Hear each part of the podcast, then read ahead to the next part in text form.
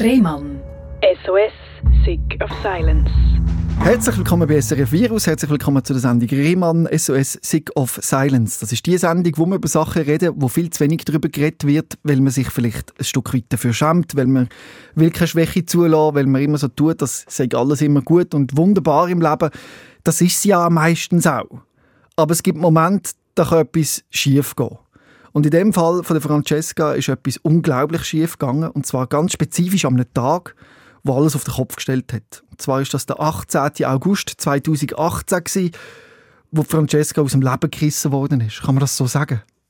Ja, ganz richtig. Aus dem Leben gerissen, vielleicht auch im wahrsten Sinn vom Wort aus dem Leben geschleudert worden. Erzähl mir mal, was ist an dem 18. August 2018 am Viertel vor 12 Uhr am Nachmittag passiert? Ich habe angehalten, weil vor mir ein Parklotse gestanden ist und hat etwas zu mir sagen. Ich bin im Auto als Fahrerin, habe dann ein Fenster auf der rechten Seite runtergelassen und dann hat der Parkplatzlotse so reingeschaut und ich habe nach rechts meinen Kopf gedreht, habe meine Hand immer noch am Lenkrad gehabt, auf der rechten Seite und äh, haben versucht zu hören, was der zu sagen hat. Ob ich es wirklich gehört habe, was er gesagt hat, weiß ich nicht mehr. Vielleicht ist dort auch einfach also eine Pause entstanden. Auf jeden Fall hätte er mir sagen dass ich nicht auf dieser Straßenseite parkieren soll, sondern noch jemand anders. Weil als er das gesagt hat, ist einer hinten in mich hineingefahren. Ui. Weil du hast stoppen wegen dem Parklotsen, bist du gerammt worden von hinten? Genau. Wir waren auf einer Hauptstraße. Ich bin sicher schon 40 Sekunden dort gestanden, weil ich ja müssen anhalten mhm. und das Fenster und der Lotse hat ja schon angefangen zu reden. Also ich bin sicher schon 40 Sekunden dort gestanden und der andere, der hinten in mich reingefahren ist mit seinem Auto, der hat anscheinend gar nicht wirklich gecheckt, dass er müsste bremsbereit sein und dass ich dort stehe und hat mich sicher mit 30 km pro Stunde erfasst. Weißt du das noch ganz plastisch oder ist das so ein bisschen erzählt worden und sind das Fragmente, die wieder ein bisschen zusammengekommen sind? Ich habe noch das Gefühl in meinem Körper, wo mein Auto nach vorne geschoben worden ist. Also das Auto, das hinten in mich hineingefahren ist, hat natürlich eine Geschwindigkeit gehabt ist auch doppelt so ähm, schwer gewesen. Und das Gefühl habe ich noch in meinem Körper drin, wo ich nach vorne geschoben worden bin. Das heißt, das habe ich irgendwie bewusst wahrgenommen. Ob ich das wirklich wahrgenommen habe über meine Ohren, dass der Parkplatzlotse das gesagt hat, weiß ich nicht mehr. Dort habe ich wahrscheinlich wirklich einfach etwas, ja. ja verpasst. Und dort hat es dann den Unfall gegeben. Und was ist dann passiert? Ich bin nach vorne geschoben worden und äh, schon während dem nach vorne schieben habe ich gedacht, oh nein, so ein Scheiß und was ist jetzt? Und dann habe ich meine Augen wahrscheinlich sehr fest aufgemacht, weil ich irgendwie wollte nach vorne schauen, was... Oder weil du verschrocken bist, nehme ich an. Ja, genau. Mein Puls war sicher erhöht. Gewesen ja, irgendwann einmal bin ich dann stehen geblieben, etwa so nach 15 Metern. Dann sehe ich, wie hinten sich der Fahrer, der in mich hineingefahren ist, sich loslöst von meinem Auto und mich links überholt. Ui, also Fahrerflucht? Ja, es hat am Anfang schon danach ausgesehen, auf jeden Fall. Weil, so viel man ja weiß, sollte man den Unfall äh, Hergang und Unfallstellen so lassen, wie es passiert ist. Mhm. Und äh, in dem Moment, wo ich ihn gesehen links an mir vorbeifahren, habe ich schon das Gefühl gehabt, ähm, er will einfach abhauen. Es würde auch zu ihm passen. Auf jeden Fall ist er dann erst etwa 80 Meter weiter vorne stehen geblieben. Ja, als er dann stehen geblieben ist, habe ich nach vorne geschaut und mir versucht, äh, zu merken, wie der überhaupt aussieht und auch die Autonummer zu merken. Aber irgendwie ist mir das schon dort nicht wirklich gelungen. Und nachher stiere ich weiter nach vorne und sehe, wie der aussteigt und einfach dreimal um sein Auto herumläuft und schaut, ob er ein Krätzchen hat. Ja, und in dieser Zeit äh, ist dann der Parkplatzlotse zu mir gekommen. Er hat wieder durch ähm, das Fenster geschaut auf der rechten Seite und hat mich gefragt, ob alles in Ordnung sei. Ich habe wahrscheinlich nicht wirklich reagiert. Ich bin einfach dort gehockt und ähm, hatte Angst gehabt und bin mega verschrocken und habe, glaube auch schon brüllt. Also wirklich ganz, ganz schlimme Sekunden. Mhm. Nachher ist dann der Unfallverursacher trotzdem zu mir gekommen und hat ähm, meine Tür aufgemacht und hat gesagt, steigen Sie aus, Ihnen ist ja nichts passiert. Oh je. Und äh, ich habe das ignoriert und habe weiter brüllt. Dann hat er die Tür wieder zugemacht und ist zum Parkplatz lotsen. Und dann höre ich sie diskutieren. Der Unfallverursacher hat gesagt, irgendwie brauche ich keine Polizei, äh, es hat ja nicht viel passiert. Ich sage so blöd umgestanden. Der Parkplatzlotse hat ihn dann überzeugt davon, dass er da bleiben soll und dass die Polizei sehr wohl muss kommen. Irgendwie habe ich das äh, durch das offene Fenster gehört oder mir nachher erzählen lassen. Auf jeden Fall ist es dann so weitergegangen, dass ich irgendwann mal doch ausgestiegen bin, weil ich das Gefühl hatte, äh, ich will schauen, wie das Auto hinten aussieht. Mhm. Es ist mir in dem Sinn noch gut gegangen. Also ich konnte aussteigen. Also würdest du sagen, im Nachhinein bist du unter Schock gestanden? Auf jeden Fall, ja. Mhm. Und ich hatte nichts Sichtbares kaputt. Gehabt. Und es ist kein Airbag ausgelöst mhm. worden. Also ich bin einfach ja, ausgestiegen, habe einfach Herzklopfen gehabt, äh, ein bisschen brüllt, aber ähm, noch nicht irgendwie verstanden, was ich da jetzt alles für Verletzungen habe, die man eben nicht sieht. Auf jeden Fall bin ich dann aufgestanden, bin raus, hinten zu meinem Auto gelaufen und ich bin eigentlich nicht so materialistisch, aber es hat mir einfach wehgetan, wenn ich das Auto gesehen habe, das so schlimm aussieht und mhm. mega eindruckt war. Der Unfallverursacher ist wieder in seinem Auto gehöckelt. Und, äh, Lustig ist, dass du das mehr realisiert hast, oder? Wie dein Auto kaputt ist, anstatt wie du kaputt bist. Genau, ja. ja das ist äh, zu dem Zeitpunkt überhaupt noch nicht das Thema gewesen. Mhm. Und nachher bin ich dann, glaube vom Parkplatzlotsen quasi empfangen worden und er hat wollte, dass ich irgendwo ansitze, aber ähm, ich habe mich bewegen und es hat mir schon weh beim, beim Nacken. Da habe ich gemerkt, irgendetwas ist nicht gut. Und bei da redet man ja von einem Schleudertrauma, oder? Das genau. ist so der Klassiker. Ja, genau. Fahrunfall. Genau. Das ist das Wort, das Magische, das sehr viel auslöst. Aber ist vielleicht die Polizei gekommen, ja, genau. Ähm, ja, genau, die Polizei ist dann gekommen. Ja, leider habe ich mich nicht so gut aufgehoben gefühlt von der Polizei, weil das Erste, was ich machen musste, ist blasen. Also mit angenommen, dass du betrunken oder haben beide müssen? Genau, also irgendwie ist noch wahrscheinlich bei der Polizei durchgedrungen, dass ich vielleicht doch hätte müssen schuld sein am Unfall, weil ja eben das Auto vom Verursacher vor mir gestanden ist und nicht mm. hinter mir, oder? Mm -hmm. Also die Poli Polizei ist gar nicht wirklich gekommen und hat nachher auch zu ganz viel Missverständnis geführt. Auf jeden Fall ähm, hat dann die Polizei gesagt, ich müsse blasen und ich habe gesagt, ja nein, ich trinke seit Jahren keinen Alkohol, lassen Sie bitte das A dort blasen. Mhm. Und dann ähm, hat es geheißen, ja, ich müsse trotzdem. Und dann habe ich geblasen. Ich habe gewusst, ich habe 0,0, aber ja, der Polizist hat es irgendwie lustig gefunden, mir zu sagen, er sehe 3,5 ja. auf der Anzeige. Und was mir da natürlich alles durch den Kopf gegangen ist in diesen paar Sekunden. Und er hat es einfach lustig gefunden. Ah, hat sich einen Witz nachher, gemacht? Ja, einen sehr deplatzierten Witz, ja. Okay, ja. Ja, nachher ist es darum gegangen, dass ich doch eine Ambulanz anwählen weil es mir gar nicht gut gegangen ist. Und dann ist die Ambulanz dann auch gekommen. Ja, man hat mich dann hm, kurz untersucht, aber schlussendlich dann ja, ins Spital gebracht. Mhm. Und was hat man dort im Spital festgestellt? Eben das Schleudertrauma, nehme ich an. Genau, die offizielle Diagnose war kraniozervikales Beschleunigungstrauma. Mhm. Äh, das Problem war einfach, dass man weder irgendetwas gesehen hat, noch hätte man irgendwie etwas auf einem äh, Röntgenbild oder so können sehen, weil das Röntgenbild würde ja nur Knochenbrüche und so zeigen. Ja, man hat mich dann quasi nach drei Stunden ja, mit dieser Diagnose heimgeschickt und mit ein bisschen Dafalgan. Mhm. Als ich dann daheim war, habe ich das Gefühl gehabt, das ist, das ist einfach ein schlimmer Traum. Ich gehe jetzt mal schlafen.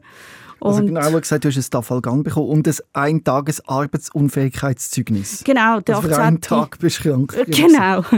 Ja.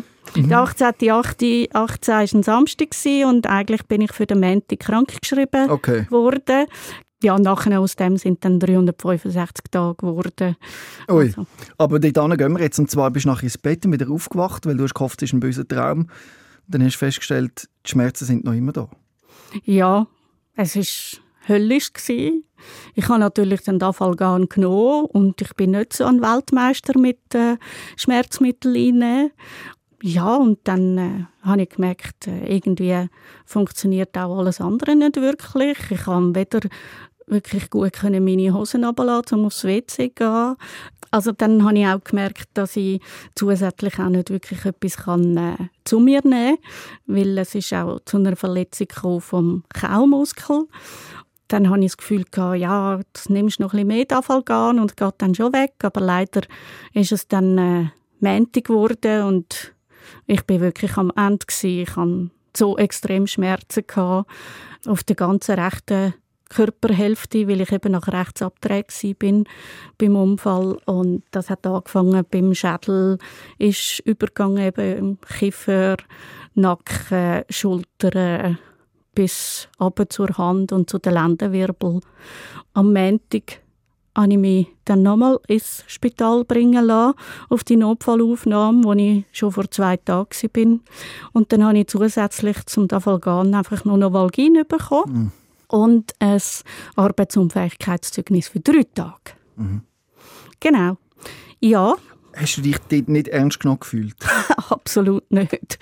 Also, man hat mich weder richtig angeschaut noch angelost. Also wirklich, weil man nichts gesehen hat, äußerlich, dass an mir kaputt gegangen wäre, hat man einfach irgendwie mich abgestempelt als, keine Ahnung, Simulant, Hypochonder. Hysterisch wird man ja gerne noch bezeichnet als genau. Frau, oder? Genau das. Und äh, ja, ich könnte ja vielleicht auch nicht gerne arbeiten, darum lasse ich mich dann auch gerne krank schreiben und oh, einfach all das Zeugs, oder? Und mhm. äh, ja, ich habe es überhaupt nicht geschafft, mich irgendwie zu wehren, bis dann Fünf Tage später habe ich jemanden aufgesucht, der Neuraltherapie macht.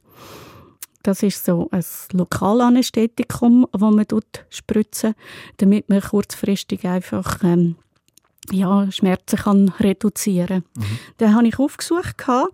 Schlussendlich ist dann der mein neuer Hausarzt geworden, weil der hat erstmal wirklich einfach mal zugelassen, was da passiert ist der hat mich dann ins CT geschickt und hat ausschliessen, dass ich eine Hirnblutung habe oder eine Wirbelverschiebung. Mhm. Das hat man dann auch ausschliessen. Genau, zum Glück. Mhm.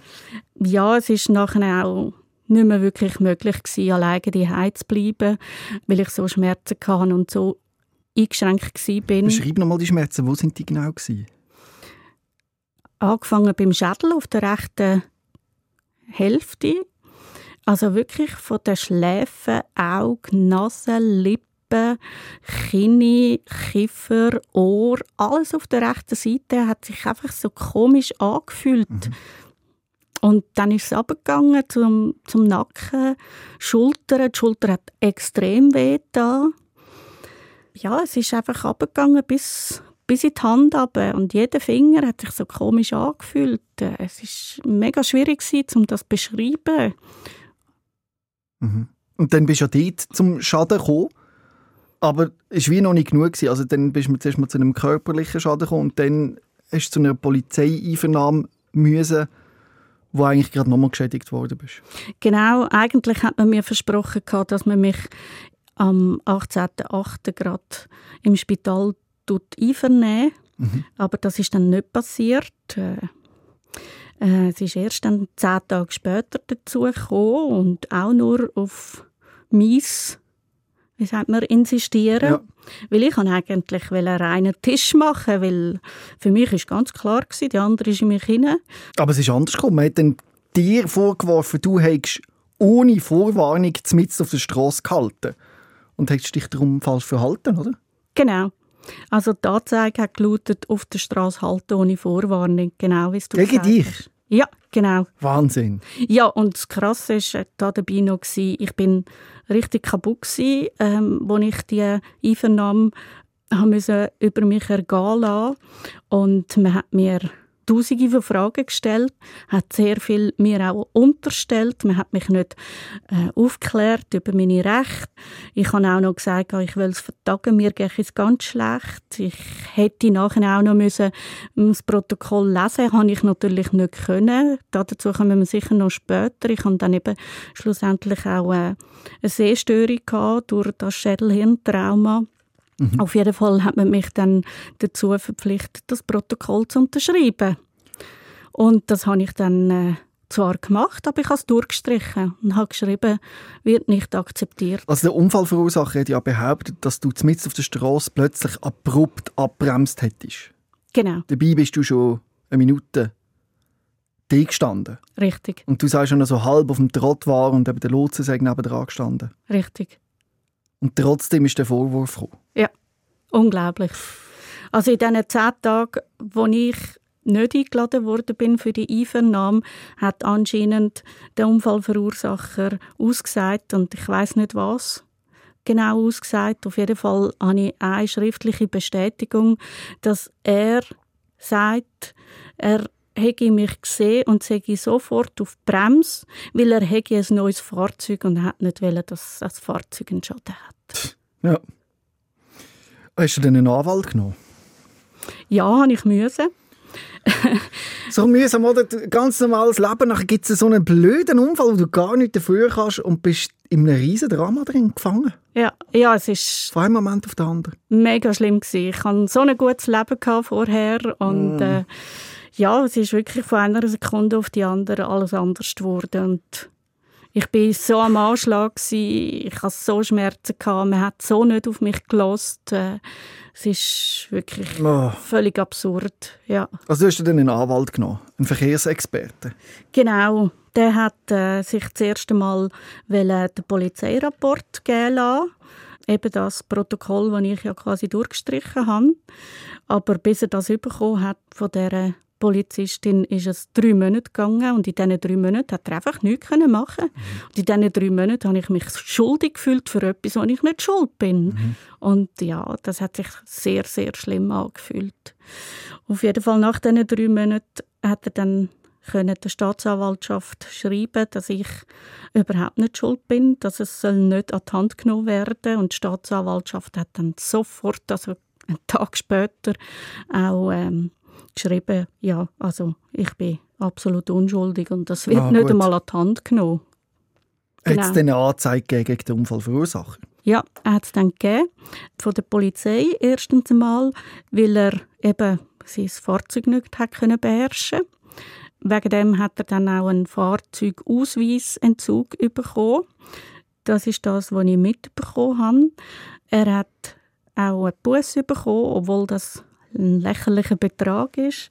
Und vielleicht hat er noch einen Eintrag ins Strafregister bekommen, obwohl das auch lächerlich ist, weil er ist in dem Alter, wo er nicht sich irgendwo muss bewerben wie jetzt zum Beispiel ich zu dieser Zeit. Mhm. Ähm, wenn ich einen Eintrag bekommen hätte, hätte mich das ziemlich ja, kaputt gemacht. Schlussendlich habe ich ihn dann auch noch wegen fahrlässiger Körperverletzung angezeigt und wegen dem hat er dann auch noch einen Buß bekommen. Genau.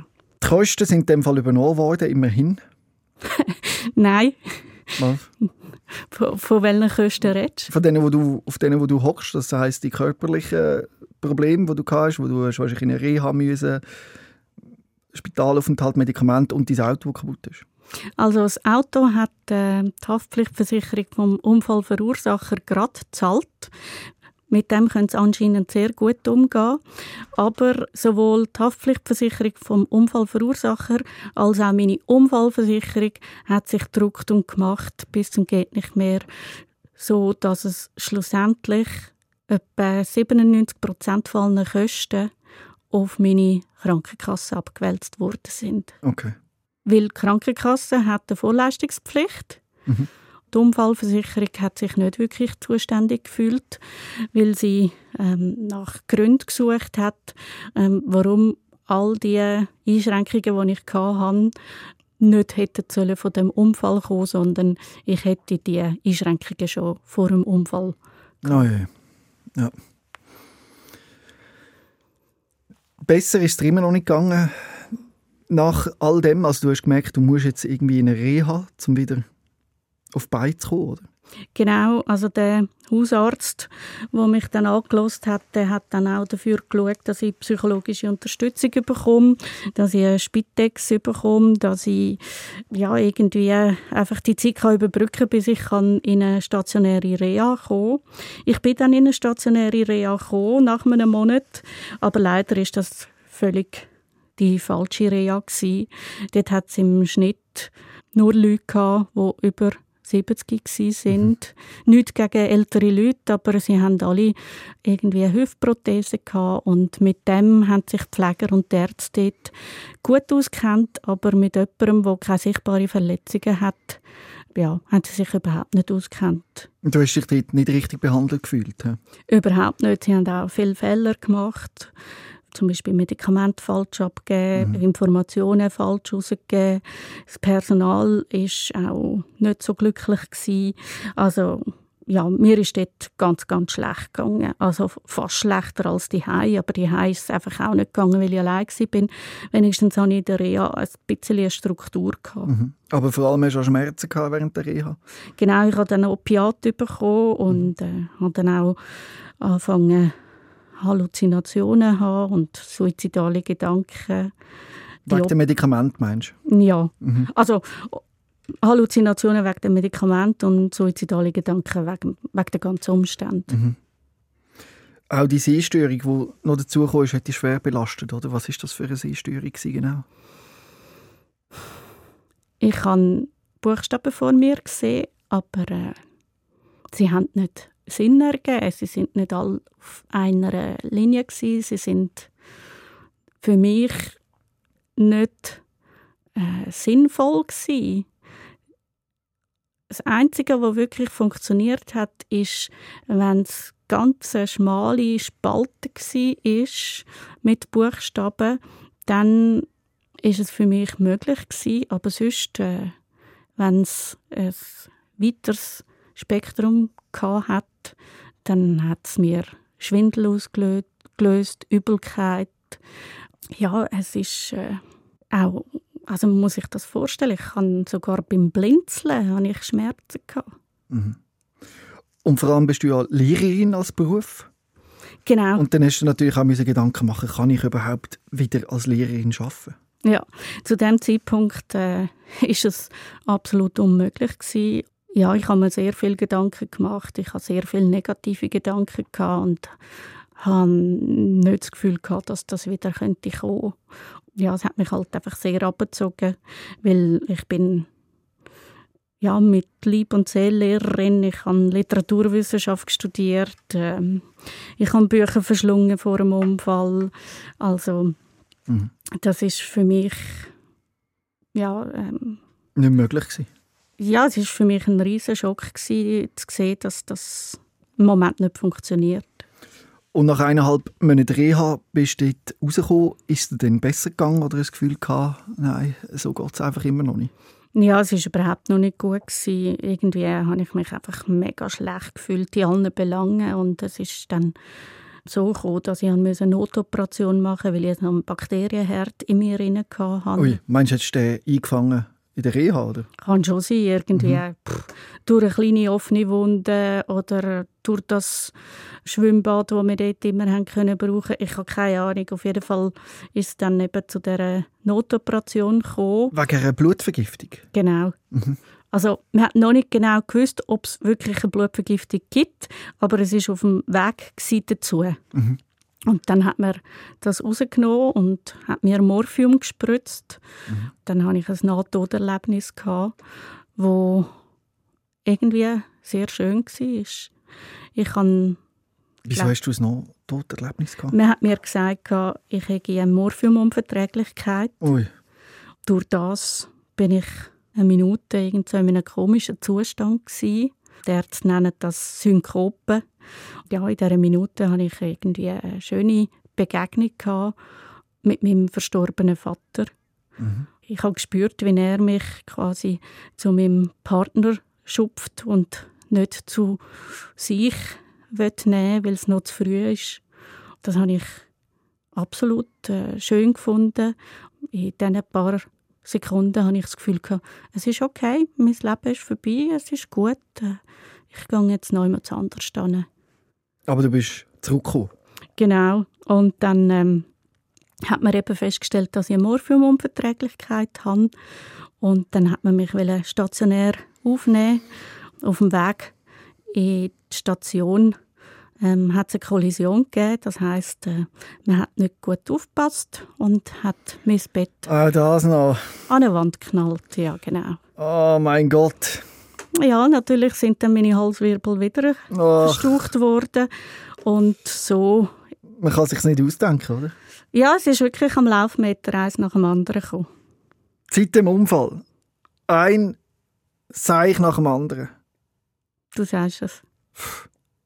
Und du bist dem einfach ausgeliefert. Du bist wie Zuschauer. Du kannst gar nicht machen. Ja, wenn ich Zuschauer gewesen wäre, wäre es noch okay gewesen, aber ich bin Hauptdarsteller. Stimmt. Hauptdarstellerin.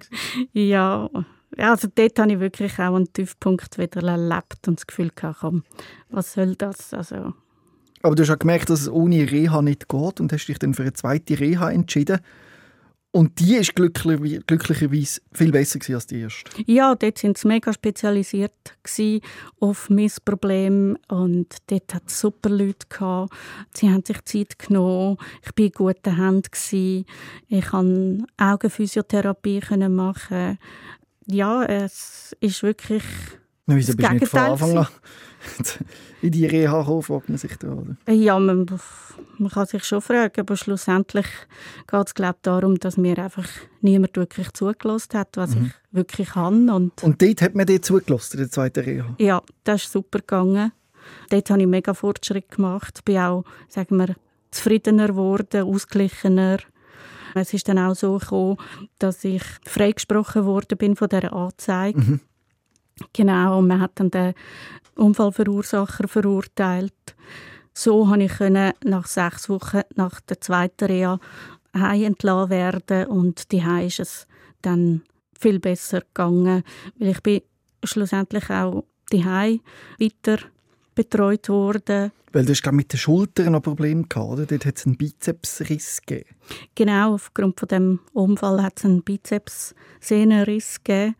Zuerst hat man das gar nicht wirklich angeschaut. Man hat zuerst gemeint, es sei eine Schleimbeutelentzündung, hat dann das mit Cortison behandelt. Mhm. Aber schlussendlich hat sich dann herausgestellt, dass das eben ein Bizepssehnenriss ist und man hat dann alles aufgeleistet, damit man das operieren kann. Mhm. Ich habe mich auch müssen psychisch darauf vorbereiten, dass jetzt da die Operation kommt.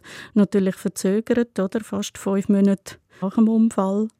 Und mein Immunsystem ist mega schlecht dran gewesen. Auch psychisch habe ich mich sehr unwohl gefühlt und habe mich dann entschieden, äh, Antidepressiva zu nehmen, mhm. damit ich gut, also besser in die OP rein kann. Mhm. Aber mit den Versicherungen hat es immer noch Probleme gegeben, oder?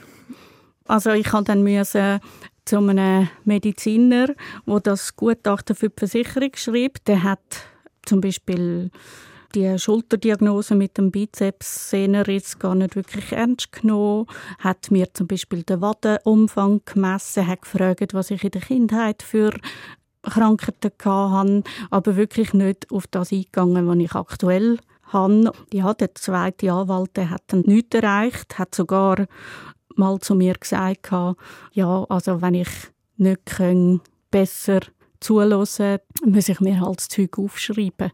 Ich habe das mega frech gefunden, weil es ist ja nicht darum gegangen, dass ich nicht können zuhören, sondern dass ich mir gewisse Sachen nicht können merken mhm. aufgrund von dem Unfall. Ja, es ist auch so gewesen, dass ich zum Beispiel Wortfindungsstörungen hatte.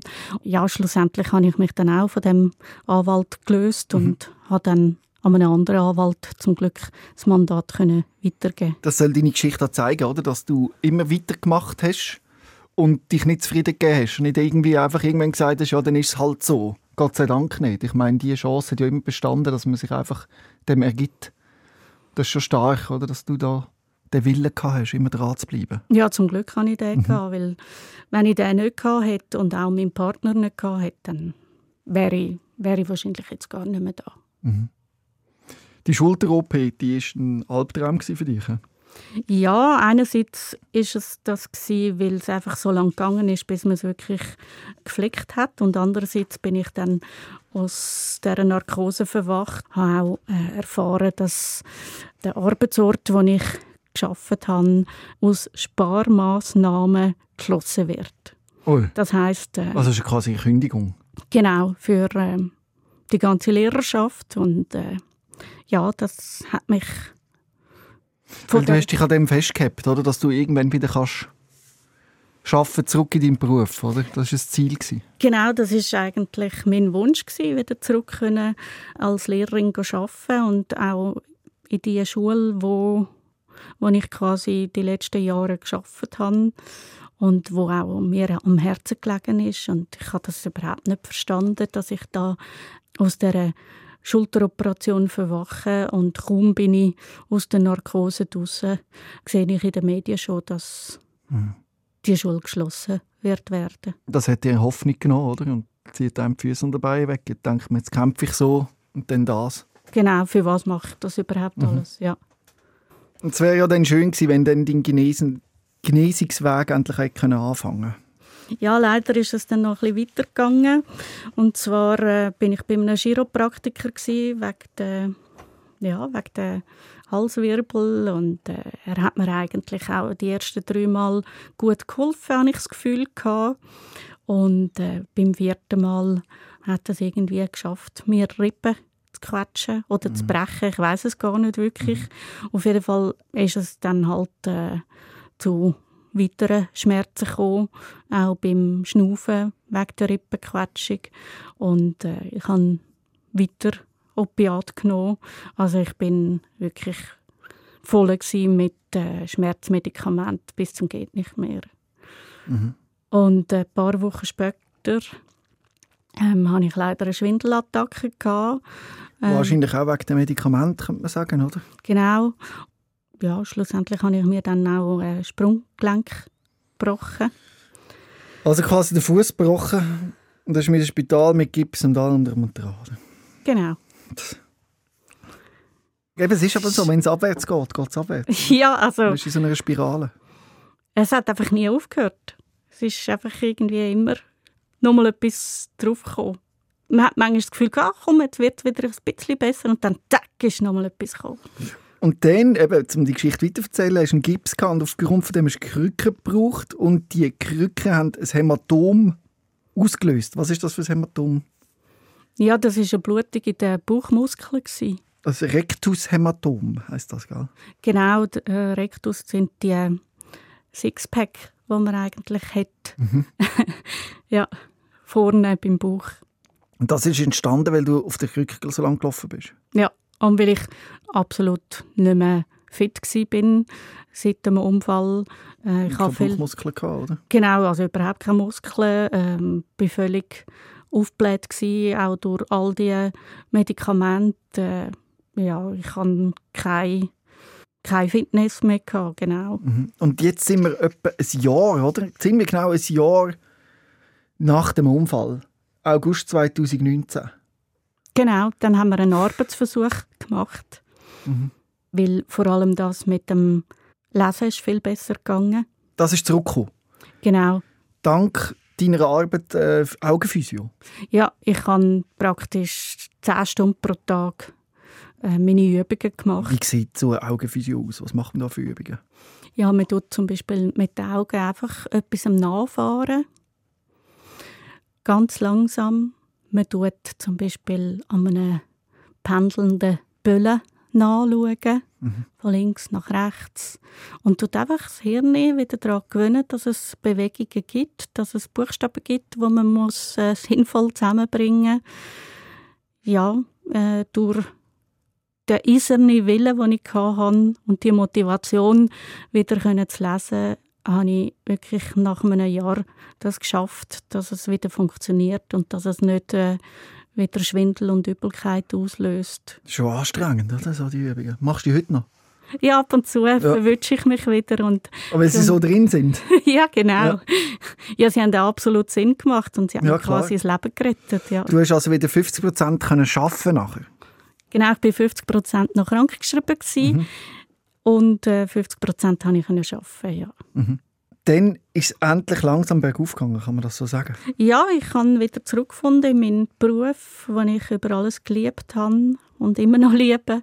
Und äh, es ist zwar sehr schwierig gewesen, weißt du, so einerseits mit der ÖV unterwegs sein, die Schwertaschen schleppen. Kannst du nicht mehr Auto fahren? Doch, ähm, ich habe es nachher wieder gelernt. Ja.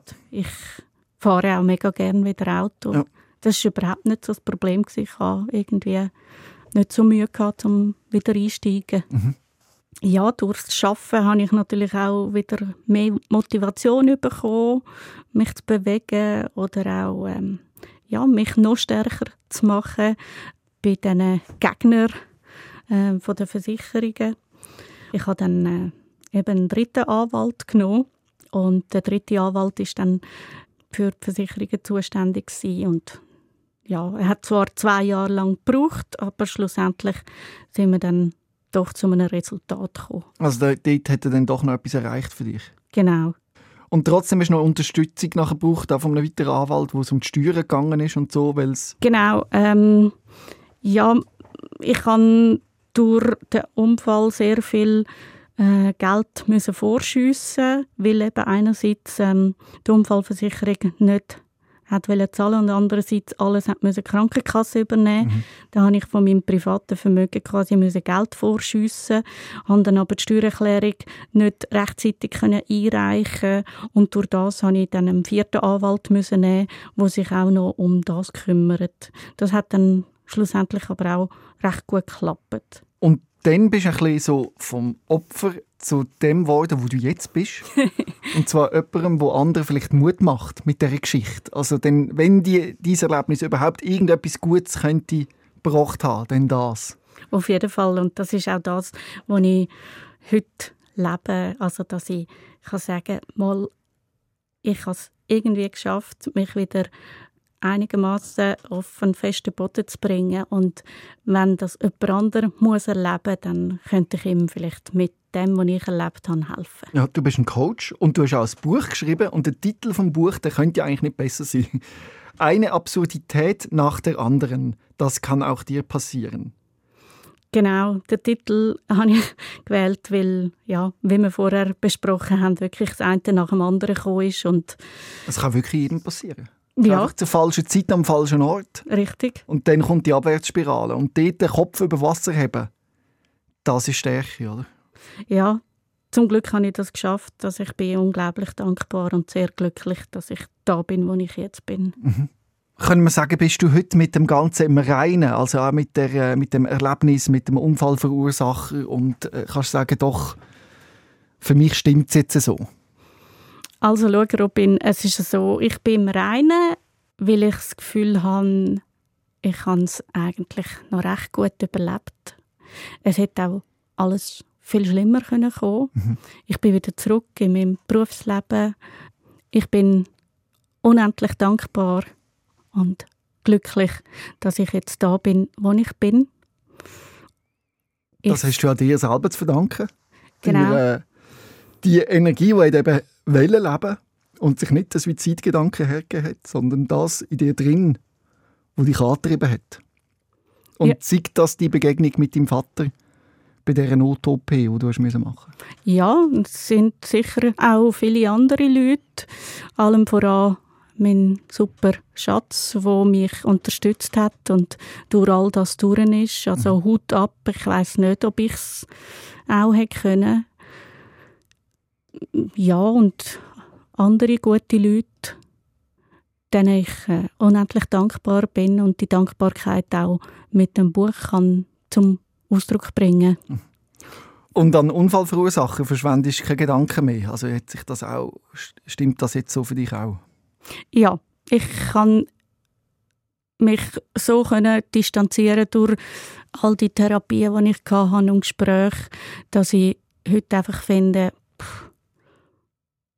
komm, ja. er hat alles ausgelöst, aber ähm, das, was schlussendlich zu all diesen Absurditäten geführt hat, hat er ausgelöst. Aber wäre es nicht er gewesen, sondern jemand anderer, hätte es wahrscheinlich auch dazu geführt, dass all die Absurditäten gefolgt hätten. Es zeigt mir, dass man plötzlich in so einen Strudel geraten wo plötzlich aus dem Nichts alles abwärts geht. Und es geht auch nicht darum, einen Schuldigen zu finden, oder? Es passiert einfach. Gut, einen Schuldigen finden, ich meine, wir haben den Schuldig. Es ist ganz klar.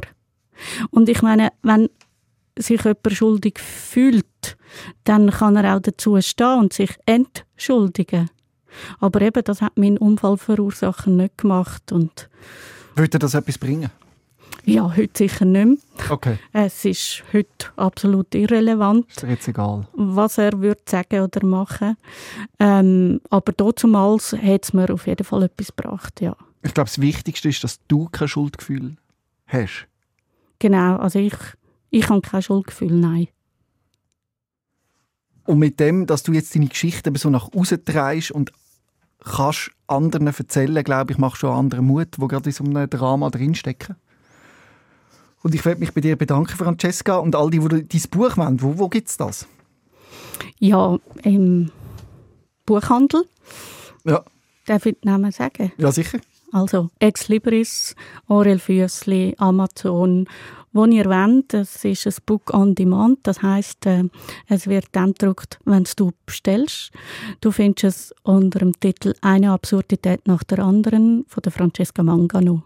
Vielen Dank, Francesca, dass du da bist und deine Geschichte erzählt hast. Wenn du das gehört hast und findest, doch, ich hätte auch eine Geschichte erzählen, dann schreib mir doch ein Mail an robin.rehmann.srf.ch und vielleicht bist du da auch mal zu Gast und kannst deine Geschichte erzählen. Danke vielmals, Francesca, dass du da bist. Danke dir, Robin, dass ich da sein Rehmann. SOS, Sick of Silence.